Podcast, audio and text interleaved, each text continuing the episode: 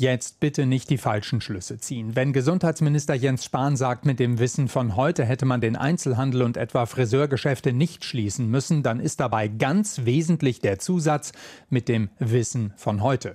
Oder wie es der frühere CDU-Kurzzeit-Generalsekretär Ruprecht Polenz sagt, mit dem Wissen vom Montag hätte ich meinen Lottoschein anders ausgefüllt. Und das ist der springende Punkt. Im Spätwinter und Frühjahr wussten wir nicht mehr.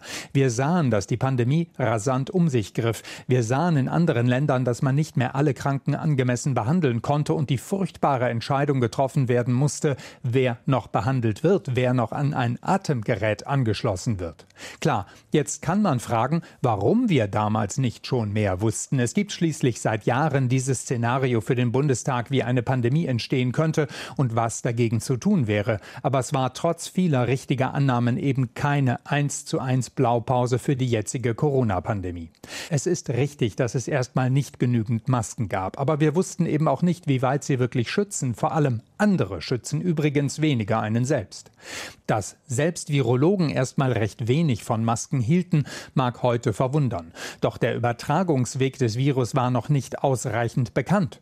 Wenn Maßnahmen von damals gegen die Pandemie also aus heutiger Sicht überzogen scheinen, im Licht der damaligen Entwicklung sind sie es nicht. Und die Einsichten von heute sind leider kein Freibrief für morgen, denn vorbei ist die Pandemie noch lange nicht.